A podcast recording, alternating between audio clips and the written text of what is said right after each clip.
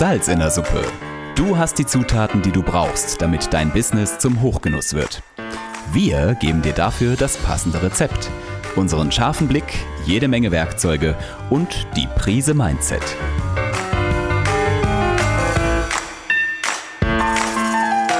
Salz in der Suppe, dein Business-Podcast, wenn du dich für Employer Branding, Storytelling und den etwas anderen Businessaufbau interessierst. Mit Anik und Lisa. Puh, ja. Ich war mal wieder bei Robert Erler. Hier ist Anne Grau von den Gastro Angels. Und wie ihr vielleicht schon aus der ersten Folge wisst, ist Robert Erler ein sehr sportlicher Verkaufsprofi. Und da er zu meinem ersten Interview mal in den 14. Stock kam, und zwar zu Fuß, was er immer macht, habe ich mir gedacht, ich muss das auch tun. Und ja, ich darf mich noch dran gewöhnen. Wir haben auf jeden Fall eine zweite Folge gemacht mit ihm, weil ihm so viel eingefallen ist. Und heute geht es um das Thema Verkaufen und die Mitarbeiter einbeziehen. Also wie kriege ich mein Team motiviert, die Sachen für mich richtig gut zu verkaufen. Ja, herzlich willkommen. Mal wieder treffen wir uns mit Robert Erler von Bob Beredsam Konferenz- und Seminarräume hier in Berlin. Ich sitze hier wieder im 14. Stock. Heute mit Sonnenschein? können, können, wir, können wir das öfters hier machen? Klar. Genau. Robert, du bist Verkaufsprofi und äh, ich mag einfach, ich persönlich, ich mag den Blick über den Tellerrand. Ich finde, da kann man immer am meisten lernen. Und heute äh, geht es um das Thema wirklich, wie kriege ich denn meine Verkaufsziele umgesetzt mit meinen Mitarbeitern?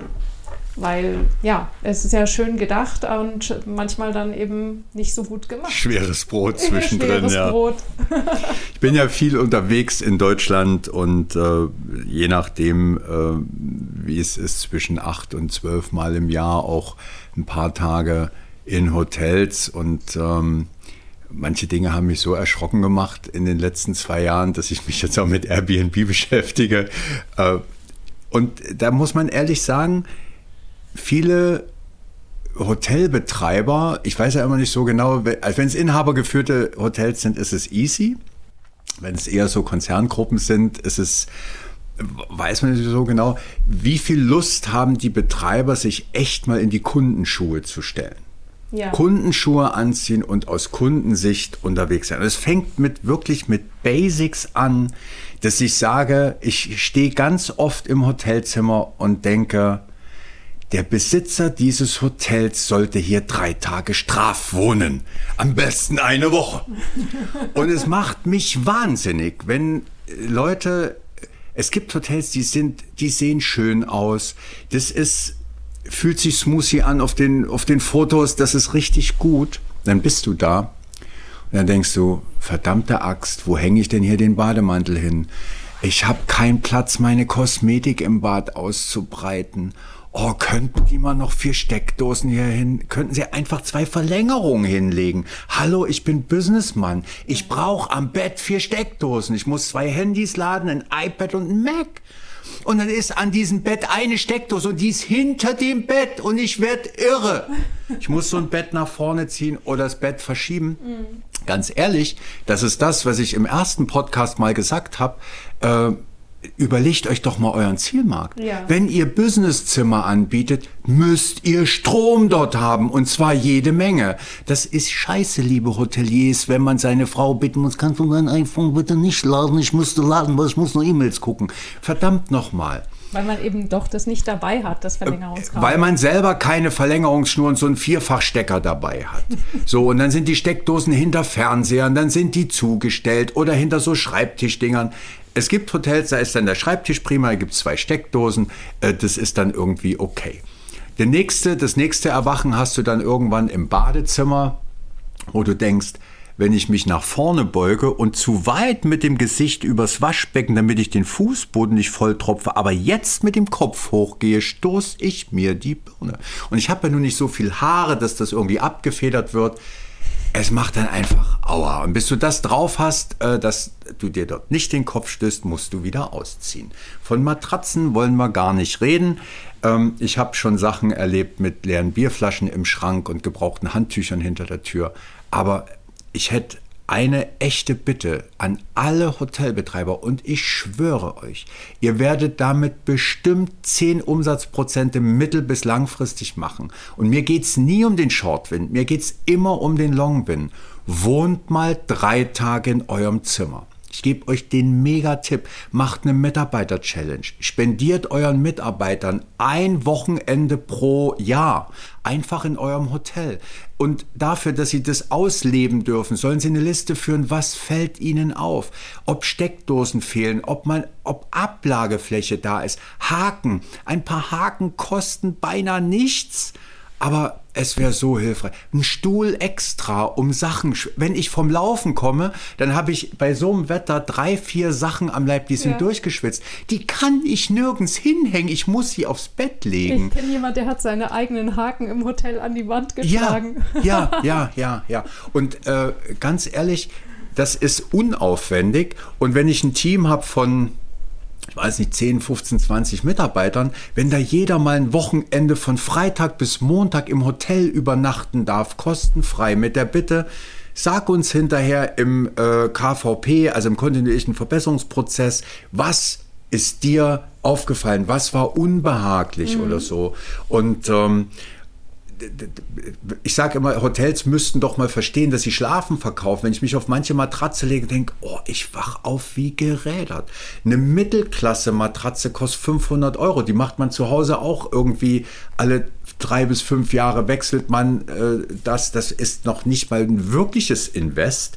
Äh, aber da mal hinzugucken, man könnte für Leute, ich zum Beispiel bringe mir mein eigenes Kissen mit. Das ist 40 auf 40 mit Dinkel gefüllt, weil ich brauche einen geraden Rücken. Mhm. Warum gibt es in Hotels keine Kissenvorauswahl? Ja. Warum kann ich nicht beim Ordern sagen, ich ja. hätte gern zwei Dauernkissen, ich hätte gern so ein hartes Kissen? Das ja. ist doch keine Investition, das ist purer Service. Man könnte es ja auch an der Rezeption beheiraten. Man könnte es an der Rezeption äh, ansagen, man bringt es dann aufs Zimmer und das, was ich im, im Verkauf immer sage, bei Hotels geht es doch um die Wiederbuchrate. Hm. Und gibt's, hat jeder Hotelier eine Statistik über das Wiederbuchen der Leute? Wie bindet man Leute über, über Umfragen und Booking.com? Das ist ja alles Technik. Sondern hier geht es ja darum, wie kriege ich äh, den Kunden oder den, den Hotelgast, äh, die Hotelfamilie, das Business-Team dazu, dass sie sagen, das war hier so geil, hier komme ich mhm. wieder das Beispiel von Weingarten aus dem letzten Podcast. Ich brauche sowieso ein Hotel, wo ich regelmäßig absteige und es gibt drei gute Gründe, ähm, dass ich dort wiederkomme, auch wenn es nicht meinem Wohnstil entspricht. Mhm. Das ist das große Zimmer, was sie haben, das ist die Mega-Freundlichkeit der Leute und mhm. dass sie mhm. mitdenken. So, und da spielt das andere alles äh, eine untergeordnete Rolle. Und hier kann man über das Team selber extrem gute Erfolge, also wenn man das Team einbindet, extrem gute Erfolge für die Wiederbuchrate verzeichnen. Das ist ein gutes Stichwort, weil du hast vorhin schon erwähnt, die äh, einmal das freundliche Personal, dann wieder die Situation, dass du vielleicht was im Schrank findest vom, vom Gast vorher, die Bierflaschen. Das, ähm, ich weiß jetzt nicht mehr von wem das Zitat war, aber es war äh, die Gastronomie zum Beispiel wird nicht mangels Gästen äh, sterben, sondern mangels Mitarbeitern. Mhm. Und äh, diesen Trend, den kennen wir ja alle. Ähm, die, die, ähm, die ganze Branche stöhnt, dass sie nicht die richtigen Mitarbeiter mehr finden. Da, dazu kann man wirklich eine dezidierte Meinung haben. Wie würdest du sagen, wie, wie kriegst du es hin, die Leute zu, ähm, mitzureißen? Du trainierst ja auch gerade Leute, damit sie ein Produkt verkaufen und auch eine, eine, ein, ein, eine Reinigungskraft auf dem Zimmer, äh, wenn die ihren Job gut macht, dann verkauft sie dieses Zimmer. Mhm. Ja, also das Erste ist, dass ich selber Spaß und Freude am Job habe. Und Umsatz und Geld ist ja am Ende nur ein Resultat. Ich muss ja meine Dienstleistung irgendwie hinkriegen. Und ich merke halt, ob ich in einem Hotel auch von äh, der Putzfrau oder dem Putzmann, wer da gerade arbeitet, zum Beispiel gegrüßt werde. Mhm. Ich habe einen mega Spaß dran, ein gutes Trinkgeld zu geben, wenn mhm. so, wenn auch die Leute mitdenken, die halt im Service arbeiten. Und der Begriff Putzfrau, der ist immer so Käse. Ne? Ähm, das ist Augenhöhe. Ohne die Leute geht's ja gar nicht. Ja. Aber als ich letztens in Portugal war im äh, September, da die waren so mega wirklich beflissen, ähm, die Dinge so äh, zu gestalten, wie wir, wie wir drum gebeten hatten und so weiter. Ähm, und Leuten, wenn ich die Leute, denen muss ich die Begeisterung, die Freude an diesen Details und am Service halt ein Stück weit mitgeben. Äh, und sie brauchen auch die Erfolge. Natürlich ist in so einem Fall Erfolg, Trinkgeld ist Erfolg. So, das ist mhm. relativ einfach. Und ähm, je nachdem, wie ich, die, wie ich die Details und den Service ob ich mir Gedanken um ein Service-Design mache in, in, in, einem Hotel, äh, kann ich natürlich zum Beispiel überlegen, ich setze gerne so ein Werkzeug ein namens Biostrukturanalyse. Da gucken wir, was sind denn die Mitarbeiter vom Grundsatz her für Menschen sind das eher die dynamischen Macher oder die empathischen Mitfühler oder die äh, zurückhaltenden Zahlen, Daten, Faktenmenschen. Und sowas kann ich ja im Vorfeld schon bei der Bewerbung sehen. Ich kann einen Arbeitsplatz nach dieser Biostruktur zum Beispiel beschreiben. Ne? Mhm. Und äh, wenn wir heute in Stellenanzeigen gucken, da wird immer die eierlegende Wollmilchsau gesucht, da wird äh, dynamisch und durchsetzungsstark äh, mhm. bei Führungskräften, teamfähig mhm. und Bilanzen lesen, also Zahlen umsetzen können. So eine Menschen gibt es halt ganz, ganz selten. So, ja. das heißt, entweder sind Mitarbeiter überwiegend dynamisch und mitreißend äh, und Macher, Mhm. Oder sie sind eben die empathischen, die die Schokolade rechts unten in der Schublade haben und sich wirklich um Wohl und Wehe kümmern. Mhm. Oder sind die, die sich halt super gut mit Tabellen und die beschäftigen sich mit Puzzlekram und da wird dort noch ein bisschen repariert. So, diese drei Grundrichtungen gibt es halt ja. bei Mitarbeitern. Und jetzt ist halt auch bei Kunden genau das Gleiche. Also du hast die dynamischen ähm, äh, eher auch lauten Kunden, zum Beispiel mich, wenn ich dann sehe, wenn am Empfang, ich will auschecken, ich hab's eilig, ich hab's halt immer eilig, mhm. weil ähm, bei mir der dynamische Anteil so extrem ausgeprägt ist. Und dann, lieber Herr Erler, hatten Sie denn eine gute Nacht? Ich mache Ihnen jetzt mal die Rechnung fertig, einen kleinen Moment, ich drucke Ihnen das eben noch aus, ach, würden Sie hier noch... Oh, und ich platze an diesem Dreh und denke, nein, schick mir bitte ein PDF und das ist in Ordnung.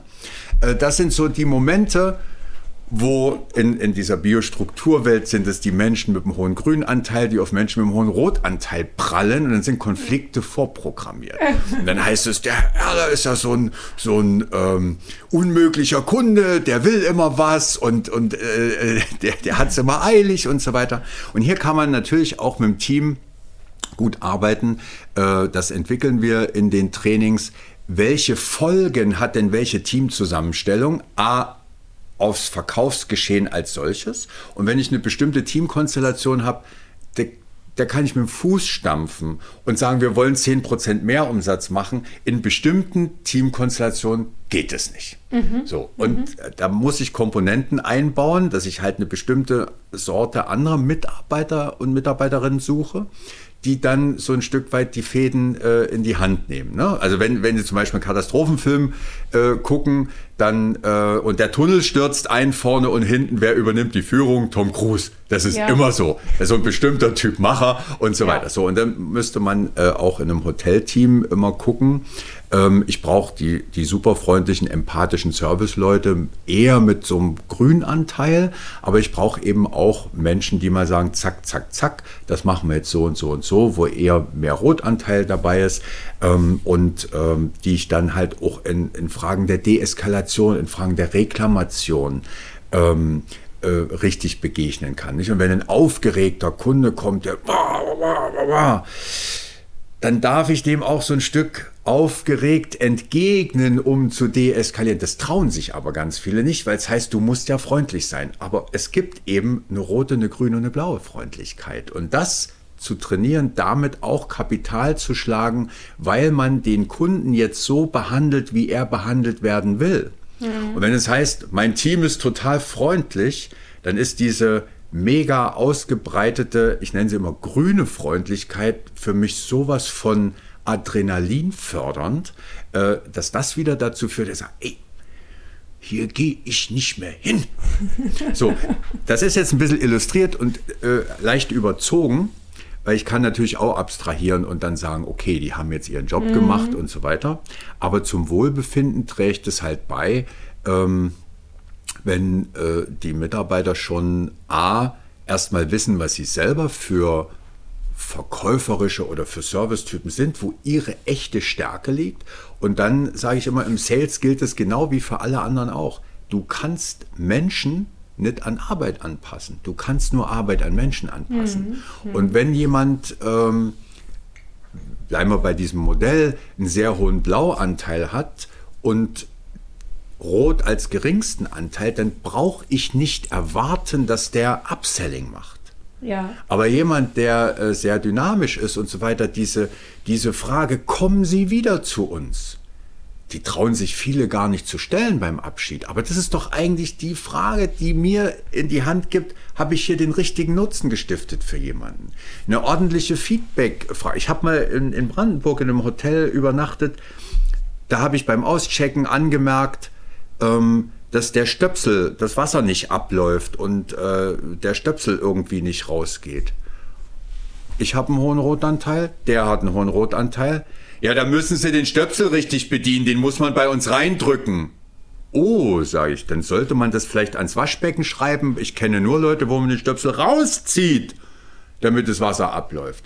So, und das sind so Details. Und jetzt prasselst du beim Auschecken zusammen und äh, der erste Eindruck zählt, aber der letzte bleibt. Das ist ja. auch ein altes, ja, ungeschriebenes ja, Gesetz. Wo ich sage, ähm, du kannst mich mal. Also ja. ich muss ja hier nicht wiederkommen. Äh, wo du denkst, Halleluja. So, ich habe mich dann mit dem Hotelbesitzer mal drüber unterhalten, was das Thema Service Design angeht. Ähm, ich kann doch nicht 7.30 Uhr den auschecken Gast anmotzen, dass er zu dämlich ist, einen Stöpsel zu bedienen. Nee, Klar, war ich zu dämlich, in dem Moment, aber ich habe es ja. einfach nicht gewusst und gar nicht wissen können. Ja. ja ich will doch nicht Tri Trial and Error machen, um zu gucken, wie geht denn hier das Licht an oder so. Ne? Jetzt, also du sagst, die, die Mitarbeiter ganz klar äh, so zusammenstellen, dass es äh, zu ihren, dass die, dass die Tätigkeiten zu ihren Vorlieben und ihrem Charakter passt. Ähm, ganz genau. Gleichzeitig haben wir natürlich jetzt aktuell den Fall, ich höre jetzt quasi schon ein paar Zuhörer äh, mit den Achselzucken und sagen, ja, wenn ich das mal, wenn ich mal in der Lage wäre, mir die Mitarbeiter so aussuchen zu können. Gehen wir jetzt mal davon aus, dass jemand einfach mit seinem bestehenden Team arbeiten möchte. Ich habe, ähm, äh, ich kenne eine, äh, einen, einen Verkaufsprofi aus, äh, aus dem Bereich Porsche und äh, die ist wirklich, die hat ein Näschen für Kunden, ähm, ähm, Zielkunden und so weiter äh, und die sagt halt, wenn sie ins Restaurant geht, äh, sagt sie, warum ist es so schwer, noch einen Kaffee anzubieten? Sie sagt, wenn ein, wenn ein Kellner kommt und ihr noch einen Kaffee anbietet, dann bestellt sie den Kaffee nicht unbedingt, weil sie den will, sondern weil sie sich so freut, dass der gefragt hat. Ja. So, ja. jetzt zu meiner Frage, nämlich, das ist ja etwas, das sollte jetzt jeder Mitarbeiter machen. Mhm. Wenn ich also etwas einführen will und sagen, Ganz simples Upselling. Mhm. Erste sozusagen Anfängerkurs. Ja. Wir bieten einen Kaffee an äh, ähm, nach dem Essen. Da habe ich die Erfahrung gemacht, und das bekomme ich häufig gespiegelt von, von meinen Beratungskunden, dass die sagen, ähm, ja toll, das machen die dann ein, zwei Mal oder das machen die nur, wenn ich hingucke oder nur einer macht es und dann nächste Woche macht es wieder keiner. Weil es natürlich bequemer ist, den Kaffee nicht zu verkaufen, muss ich einmal weniger gehen. Hm. Wie, wie bringst du das den Leuten bei? Also an der Stelle, das ist dann pure Methodenkompetenz, nicht? Ich sage ja nicht, dass das, ähm, wenn man sich mit so einem Persönlichkeitsmodell beschäftigt, dass man auch nichts äh, lernen kann. Wenn, wenn Menschen Dinge machen müssen, die nicht zu ihrer Persönlichkeitsstruktur passen, äh, dann kriegen die Stress. Das, mhm. das ist einfach so. Deswegen fallen viele Dinge, flachen viele Dinge immer wieder ab, die man äh, ähm, eingearbeitet hat oder die man gerne haben will. Aber es gibt halt auch eine Sache, wenn ich im Unternehmen bin, dann kann ich auch ein paar Sachen äh, als äh, Methodenkompetenz trainieren. Und das ist das Thema mit dem Kaffee. Mhm. Und äh, hier würde ich gleich Lektion 2 ranpacken und sagen, Fragetechnik einsetzen, ähm, Alternativfrage stellen, möchten Sie noch einen Kaffee oder lieber einen Espresso? Mhm. Dann hat der mhm. doppelt so gut verkauft, weil hier gibt's mhm. kaum ein Nein mhm. als Antwort. Ne? Möchten Sie noch einen Kaffee? Nein, danke, Thema mhm. durch. Und das kann man man unterscheide, ich unterscheide immer zwischen Lernfähigkeit und Lernwilligkeit. Ne? Mhm. Lernfähig sind die meisten Menschen, lernwillig nicht. Mhm. Also nicht immer so. Und ähm, hier kommt es ein Stück weit auf die Unternehmenskultur an. Wollen wir Dinge lernen? Und wir haben zum Beispiel bei uns mit äh, beim Angeboteschreiben, beim äh, Vorangebotstelefonat gibt es drei Fragen, die sich die meisten Mitarbeiter einfach nicht getraut haben zu stellen. Mhm. Das muss ich mit denen trainieren. Dann muss ich sitzen und dann müssen wir, äh, da geht es ein Stück weit in den Bereich der Konditionierung. Das muss man einfach machen. Auch mhm. ich trainiere beim Joggen Texte, ich trainiere Telefoneinstiege, ich trainiere Ansprachen an Kunden, mhm. ich trainiere Preisansagen und ähm, da kommen wir leider um eine Sache nicht drum rum. Üben, üben, üben. Mhm. Wann trainiert der Weltmeister? Der Weltmeister trainiert dreimal 365 mhm. Tage und einmal 364 Tage für einen einzigen Sprung. Wir haben die Kunden jeden Tag im Hotel, in der Gastronomie und wir üben gar nichts, ja. weil wir glauben, wir können das. Und wenn ich das sehe, ich meine, wer mit Erdnüssen bezahlt, ist von Affen umgeben. Äh, es ist ja auch so, dass wir teilweise in den Restaurants nur Hilfskräfte haben. Ja. Und früher hieß das mal Leuchtturmblick. Ich kenne kaum noch ein Hotel äh, oder ein Restaurant, wo der Kellner, nachdem er an einem Tisch war, einmal den Blick schweifen lässt, oh, ja. ob irgendwo jemand mhm. winkt. Mhm. Die arbeiten Tisch für Tisch ab und ich denke, mhm. ihr könntet zwei, dreimal so effektiv sein. Mhm. Und früher, also ich meine, heute tippen die alle was in so ein Palms und das geht automatisiert in die Küche. Früher haben die so kleine äh, Kneipenblöcke gehabt. Mhm. Ja, das war einfach geil. Du konntest überhaupt nicht erkennen, was da drauf steht. Krickel, krackel, krickel, krackel. Du hast dein Zeug gekriegt. Und äh, dieses Thema zu schauen, das Thema Wahrnehmung. Wenn ich in einem Restaurant, auch in einem Hotelrestaurant, 10, 15 Minuten sitze, weil der Kellner oder die Kellnerin Tisch für Tisch wegarbeitet und sagt, ja, was soll ich denn noch alles machen? Also die, ja, ja, ich fühle ja, diesen Gedanken ja quasi körperlich.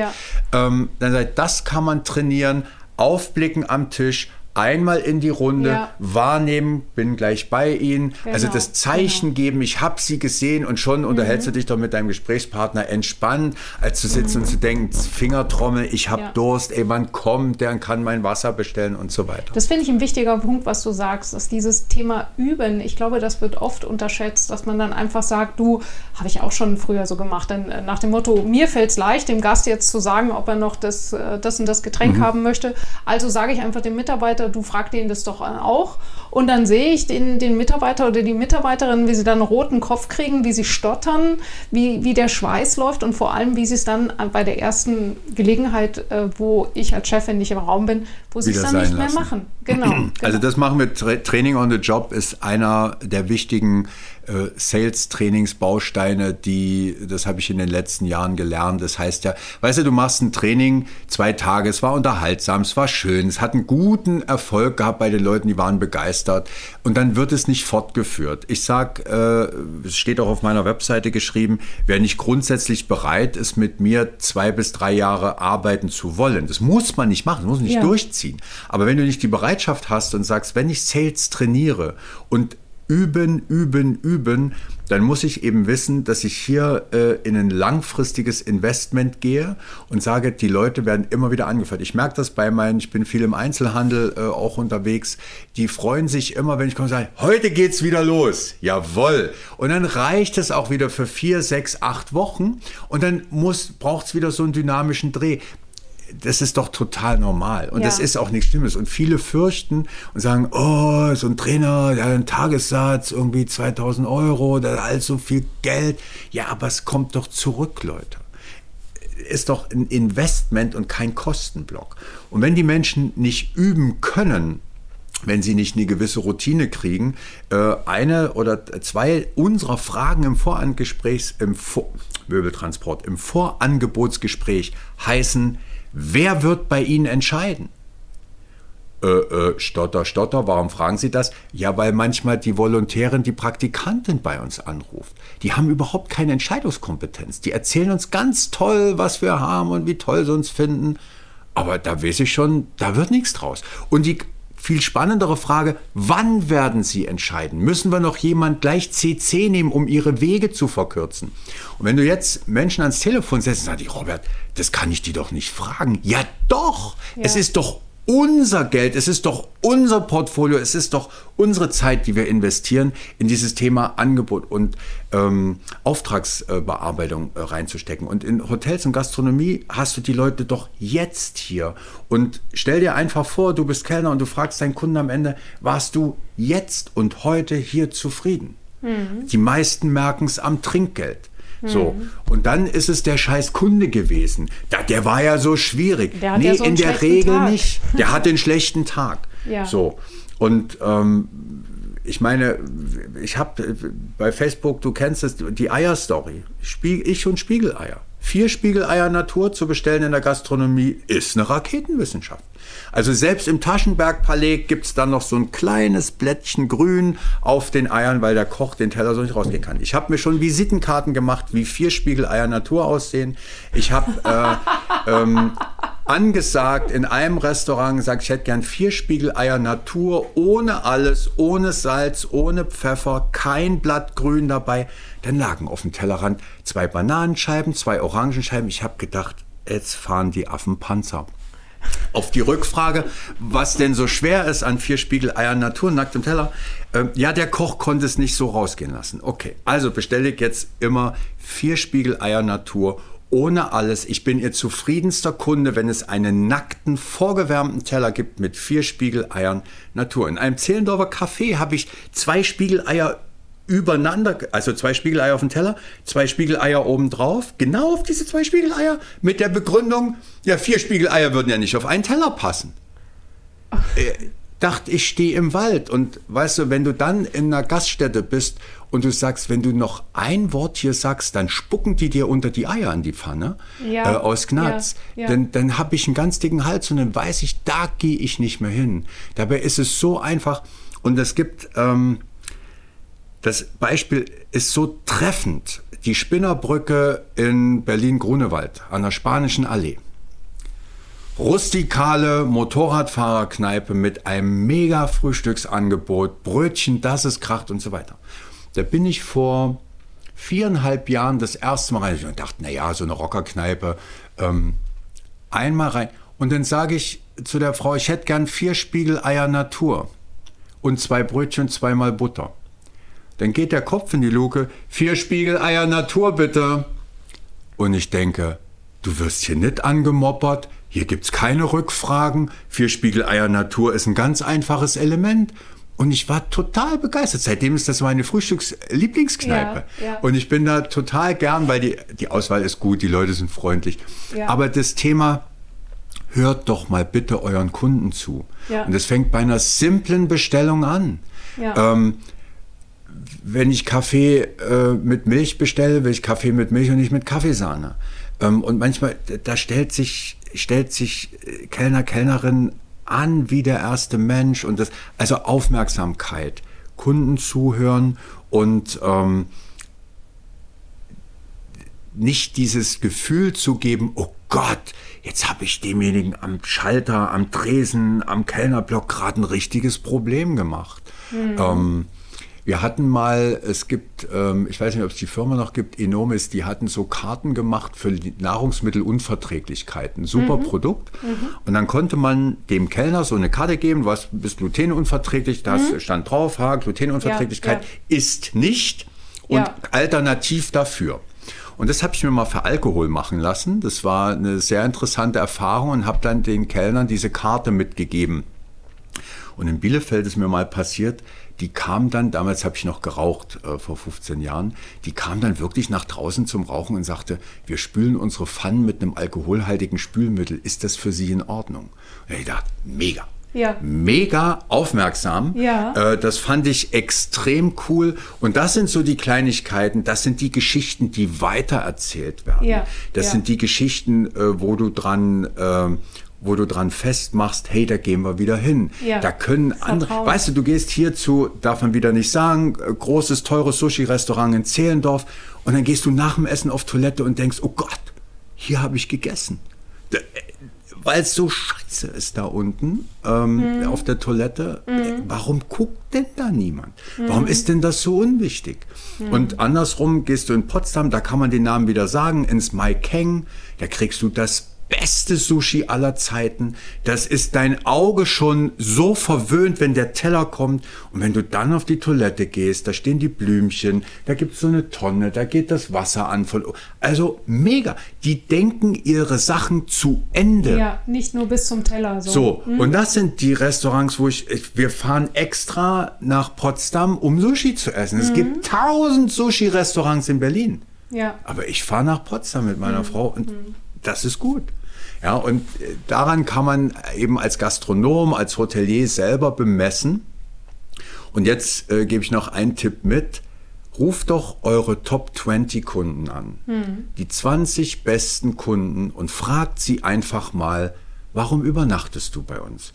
Warum kommst du zu uns essen? Ja. Und dann kriegt ihr ein erstklassiges Nutzenportfolio und dann könnt ihr mal gucken, ob das sich stark durchzieht oder ob das nur, manchmal sind es ja so Rand- und Begleiterscheinungen, die zu was geführt haben, ne? oder ob das Strategie ist, diese Nutzen zu stiften. So kann man rangehen an ähm, äh, seinen Betrieb und am Ende ist es völlig egal, ob wir über Gastronomie oder Hotellerie äh, sprechen, wenn ich mich mit meinem Zielmarkt klar habe, wenn ich meine Nutzen klar habe und mein Produktportfolio stimmt. Und das eine ist, was mögen Menschen und das andere ist, was kann ich denn methodisch und didaktisch in meinem Sales-Prozess wirklich installieren. Fragetechniken kann man lernen, sind typenunabhängig. Typenabhängig ist dann wieder, mit welcher Rust bekommt die Frage. Und so ein Stück spielt natürlich Unternehmenskultur eine Rolle. Ne? Ähm, sind die Dinge, die ich gern als Chef umsetzen und eben teilweise auch mal durchsetzen will, leben das die Leute? Bin ich auch selber Vorbild? Ne? Mhm. Ja, Wenn ich als ich Chef selber. das selber nicht mache, Ja. wenn ich das mache, dann gibt es äh, genügend Mitarbeiterinnen und Mitarbeiter, die dann gerne auch äh, nachmachen. Man kann auch Wettbewerbe ausloben miteinander. Ähm, und wenn jemand halt auf ein Taxi warten muss, dann mache ich den Zusatzverkauf und biete noch äh, einen kleinen Absacker an, Mhm. ähm, kleinen Weinbrand oder was weiß ich, Wie, was, was man wichtig, trinkt. wie wichtig findest du Provision, also Geld als Motivator beim, beim Thema Verkauf? Das ist wieder personentypabhängig. Äh, ich finde Geld wichtig. Es gibt aber Menschen, die sagen, es spielt für mich keine Rolle. Ich möchte gerne, das Team muss stimmen und so weiter. Da sind wir wieder bei diesem Modell. Ne? Die Leute, die äh, mehr Grün äh, in sich tragen, die sind mehr Team und ähm, menschenachtsam, für die ist Geld nicht ganz so wichtig. Ähm, die äh, anderen Menschen sagen vielleicht, ich möchte schon mein das, was ich äh, raushole, das hat was mit Leistungs, Leistung und, und Wettbewerb sind halt für die Menschen mit dem hohen Rotanteil eine wichtige Komponente, für Grüne halt nicht. Und wenn man das weiß, dann weiß man auch, warum sich eben Leute nicht in den Wettbewerb begeben und einige sagen, hey, ich wünsche mir das total ein leistungsabhängiges Geld. Aber es nutzt nichts, Leute, die Mitarbeiterinnen und Mitarbeiter mit einem hohen Grünanteil werden das nicht als Anreiz verstehen. Das sind andere Anreize, äh? Teamurlaub Ja. oder dieses geschenkte Wochenende Ja, ja. oder gemeinsame Veranstaltung oder ein Essen. Viel, viel wichtiger als eine Geldprämie. Und wenn man immer so sagt, ja, und die Banker und die Boni, ähm, ähm, für mich wären Boni oder Leistungsanreize, monetäre Leistungsanreize, wären für mich persönlich wichtig. Ja. Die würde ich, äh, und da würde ich auch gerade was Upselling angeht, wenn du Merchandising hast im Hotel, äh, das kann man ja nach oben offen gestalten. Prozent ist relativ und äh, relativ entwickelt sich immer mit um. Das würde ich niemals deckeln. Und wenn ein Mitarbeiter Böcker hätte, ähm, Zusatzprodukte mit zu verkaufen, ähm, klar, das, äh, ich würde das begrüßen und unterstützen, wenn man es hat. Gut. Also du sagst eben erstmal schauen, was für, was für Typen habe ich überhaupt im Sinne von Charaktertypen habe ich überhaupt in, äh, in meinem Team und dann wirklich angepasst schauen, äh, wie gehe ich damit um. Verkaufen ist äh, ein Pro also Verkaufen lernen, Sales Design nenne ich das äh, gerne. Ähm, das ist ein Prozess, ein Entwicklungsprozess, der ist nicht in einer Woche erledigt. So, und wenn ich äh, langfristig starke Umsätze aufbauen will, wenn ich so Zeiten, wie wir sie jetzt haben, diese stürmischen, windigen Zeiten gut überstehen will, äh, dann brauche ich einen Sales Designer. Dann muss ich mich darum kümmern, mhm. welche Prozesse in meiner Firma sind wirklich verkäuferisch angelegt. Und dem einen oder anderen gehen dabei die Nackenhaare hoch. Ja, wir wollen nicht unbedingt immer verkaufen, verkaufen ist böse Wort. Ähm, nee, am Ende ist ja je nachdem, wie man es betrachtet, alles, was du tust, ist ein Verkauf. Ja, mhm. Ob Schatzi dich früh morgens ins Bad lässt, ist ein Verkauf. Ob das Kind pünktlich ins Bett geht, ist ein Verkauf. Die Dealerei, wenn du das machst, kriegst du jenes. Zu Hause in der Familie kennt jeder. Ja. Ist im Prinzip nichts anderes als Verkaufen. Und deswegen ist meine Empfehlung, äh, guckt in euren Prozess Produkt, Nutzen und Zielmarkt, guckt euch eure Verkaufsprozesse an, äh, das Thema Kontaktphase, Infophase, Abschlussphase, das gilt für Hotels und Gastronomie genauso wie für die Industrie. Ja. Die, die Grundprozesse sind immer die, die gleichen. Ja. Und ähm, sich damit zu beschäftigen, lohnt sich, strategisch auszurichten und sich einen Sales äh, Coach in die Firma zu holen. Ähm, Unternehmensberater sind da regeln was und sind dann wieder weg und sagen, so musst du es machen, dann bist mhm. du wieder alleine. Mhm. Aber so ein Prozessbegleiter und sagt, äh, wann bringen die Prozesse was, wann greift es wie, wie baue ich das Team um, wie baue ich den Sales-Prozess so, dass es eben nicht nur effektiv ist, sondern am Ende äh, auch wieder Kohle zurückbringt. Das ist das, was ich den Leuten gerne mit auf den Weg geben wollte. Wunderbar, Robert Erler von Bob Beredsam. Und ich werde mal schauen, wie ich heute Abend meinen Kindern den Brokkoli verkaufe. Genau. Vielen Dank, ja. Danke für das Interview. Gerne. Vielen Dank auch. Salz in der Suppe. Welche Zutat fehlt dir noch, damit dein Business zum Hochgenuss wird? Klicke auf salzinnersuppe.com, wenn du mehr wissen willst und um deinen Termin für ein kostenloses Erstgespräch zu buchen. Auch wichtig, das Abonnieren nicht vergessen und einen Kommentar hinterlassen, damit wir auch weiterhin der Businesswelt die richtige Würze verpassen können. Auf dich und deinen Erfolg.